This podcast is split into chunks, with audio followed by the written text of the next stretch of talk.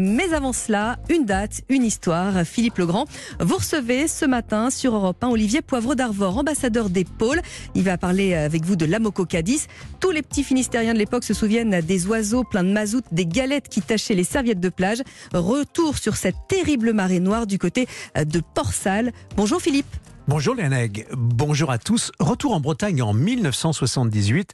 Bonjour Olivier Poivre d'Arvor. Bonjour Philippe. Écrivain, philosophe, diplomate, mais aussi ambassadeur de France en Tunisie, vous êtes aujourd'hui l'ambassadeur des pôles, une mission qui vous permet de renouer avec votre passion pour les grands espaces naturels.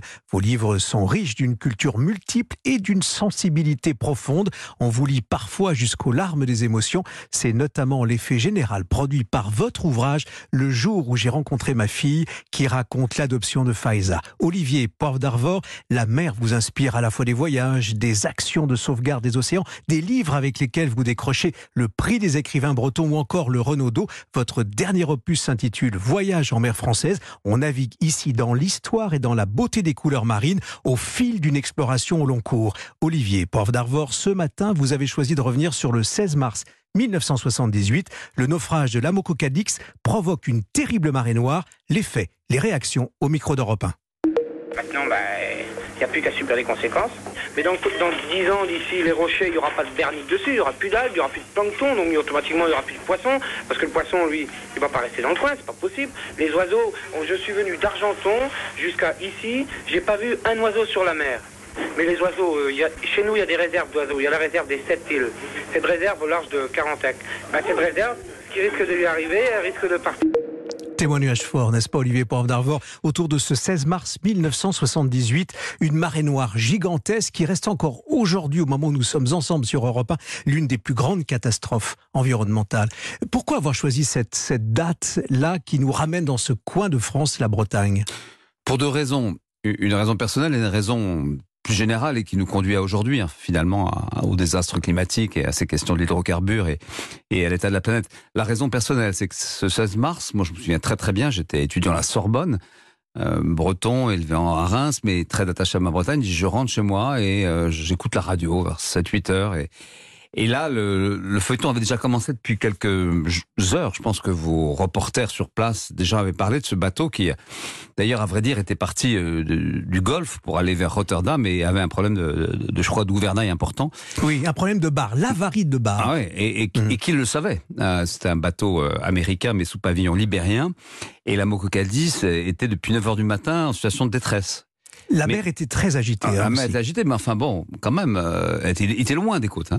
Et en fait, il était loin des côtes, mais je ne veux pas mettre en cause du tout la marine nationale, mais la marine nationale n'a pas pu intervenir parce qu'elle n'avait pas de bâtiment qui pouvait le tirer ou l'éloigner. Il y a eu des tentatives qui oui, n'ont pas abouti. Mais pas de la marine nationale qui n'a pas les moyens. Et d'ailleurs, après ça, sont nés, après cet terrible accident, ce qu'on appelle les abeilles, qui sont ces bateaux de sauvetage extrêmement importants que la marine utilise si bien. Et donc, ce, ce bateau, en effet, et je me souviens en direct, je ne sais pas quelle radio pour tout vous dire, allez, mettons que ce soit Europe 1, en direct, on a entendu, parce que c'était suivi d'assez près, l'échouage, et c'était, je crois, le soir, un peu plus tard, vers 21h, que ce bateau s'est échoué on mesurait un petit peu quand même ce que c'était. Parce que moi, gamin, je me souviens du Torrey Canyon en Bretagne. Euh, ça avait des effets très forts, euh, mais c'était une petite, euh, une petite marée noire. Là, ça va être la plus grande au monde. Hein. C'est 230 000 euh, tonnes de fuel qui vont s'échapper. Il y en aura quelques-unes après, mais elles seront dérisoires à côté de ça. C'est la plus grande au monde partout. Il n'y a jamais eu ça. Et, ça a été terrible. Et donc, euh, ma première réaction, c'était de dire il faut que j'aille, parce que c'était mon pays. Moi, j'ai l'impression que c'était ma maison, qui est très Gastel, très Burden, Perros-Guirec. Euh, on a entendu parler de la réserve des sept îles, etc. Mais je crois que c'était pas un week-end. Et je suis parti le week-end en train, c'était long à l'époque, et, euh, et je suis resté une semaine sur place parce que c'était pour aider, pour accompagner, oh, pour être là, pour ouais, nettoyer, tenter ouais. de nettoyer. Ben, on était tous là, on avait des, des, espèces de petites, de petites balayettes, des sacs, des, sacs, des, mmh. c'était dérisoire parce que c'était partout une odeur terrible, plus de vie parce qu'il y avait plus d'oiseaux, il n'y avait plus rien. Il y a eu, je crois, 20 000 cormorans qui sont morts, 20 000 oiseaux qui sont morts. Plus, plus rien, quoi. La, la mort qui s'était établie avec cette espèce de plaque de plaque de, de, de mazout, de, de, mazout qui était comme plaque de plomb comme ça sur la mer. Et c'était terrible parce que on savait aussi que ça allait avoir des influences, une influence terrible sur euh, l'économie bretonne, sur euh, toute l'économie des, des personnes qui étaient là, des pêcheurs, etc. De Port-Salle qui était évidemment là, mais au-delà de, de, Brest, toute la côte bretonne, quoi, tout le Finistère. Et, et je dois dire que c'est ce jour-là honnêtement, moi je n'avais aucune conscience écologique il y a 20 ans. Bon, se dire en 78, pas beaucoup, peu de gens n'avaient. Enfin, il y avait René Dumont quand même. Que je me suis dit quand même, la planète c'est fragile. Hein. Un bateau peut amener une catastrophe humaine pareille. La mission qui est la vôtre aujourd'hui, euh, vous l'ambassadeur des pôles, Olivier Poirot elle vous confronte à toutes ces, questions-là. Vous revenez d'ailleurs hein, euh, de ce, coin du monde où on voit euh, la glace de très près. Allez, quelques mots. Oui, alors d'abord c'est une mission formidable. C'est les pôles, c'est les océans, les fleuves, toutes les zones humides, les glaciers, etc. Euh, J'ai succédé à Michel Rocard et puis après à Ségolène Royal. C'est un nouveau portefeuille. Mais, ce portefeuille, il est formidable. C'est 80% de la surface du globe. Et, l'endroit dont, dont, vous parlez, c'est là où j'ai passé 15 jours, là, au pôle sud au plus sud géographique, hein, vraiment au point où euh, Almundsen et, Scott euh, se sont battus pour découvrir cette partie euh, du monde. Pôle historique, comme vous le dites. Oui, c'est un pôle historique. C'est vraiment l'endroit où l'endroit, bah, c'est le plus bas. Il faisait très froid, pourtant c'était l'été. Mais au-delà de ça, il faut aller sur les côtes de l'Antarctique. Et là, on voit, notamment sur l'Antarctique de l'Ouest, ce qu'on appelle le vélage, c'est-à-dire le détachement des glaciers, qui est considérable. Vous avez des, glaciers grands comme des demi, des demi euh, comme la Corse par exemple, ou comme Paris, qui se détachent et qui fondent. L'Antarctique, si jamais ça fondait, ça fondra pas d'un coup, mais euh, c'est 3000 mètres de glace ça veut dire 69 mètres d'élévation du niveau de la mer à l'échelle mondiale. Alors, je peux vous dire, c'est 2 milliards à 3 milliards de réfugiés climatiques. Mais quand on vous lit, et je pense à ce nouveau livre, beau livre, Voyage en mer française, euh, qui euh, paraît aux éditions Place des Victoires, euh, c'est à la fois la beauté de cette mer et, la force des histoires. les, deux réunis, au fond, nous donnent envie d'y croire. Ah oui, non, mais la, mer, c'est fascinant. Nous sommes des mériens, on le répète souvent avec Jacques Roger, que vous connaissez bien. L'architecte de la euh, mer. Voilà, nous sommes des mériens, des vrais mériens.